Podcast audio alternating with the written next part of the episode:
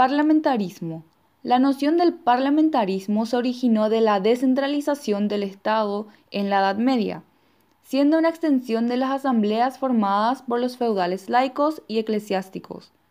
Claro que hubo muchos cambios en el transcurso de este periodo, volviendo al parlamento moderno muy diferente al medieval.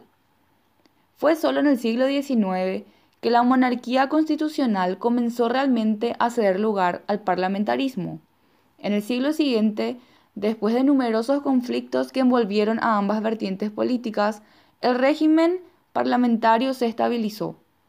Debido al surgimiento de nuevos estados en diferentes ambientes políticos, el Parlamento posee características diferentes de gobierno en gobierno.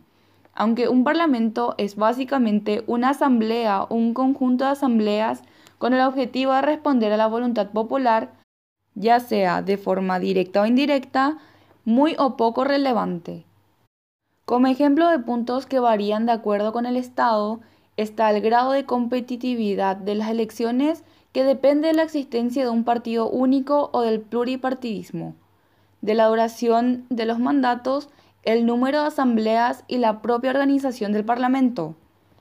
Un régimen parlamentarista tiene como funciones la representación, legislación, control del Ejecutivo y legitimación.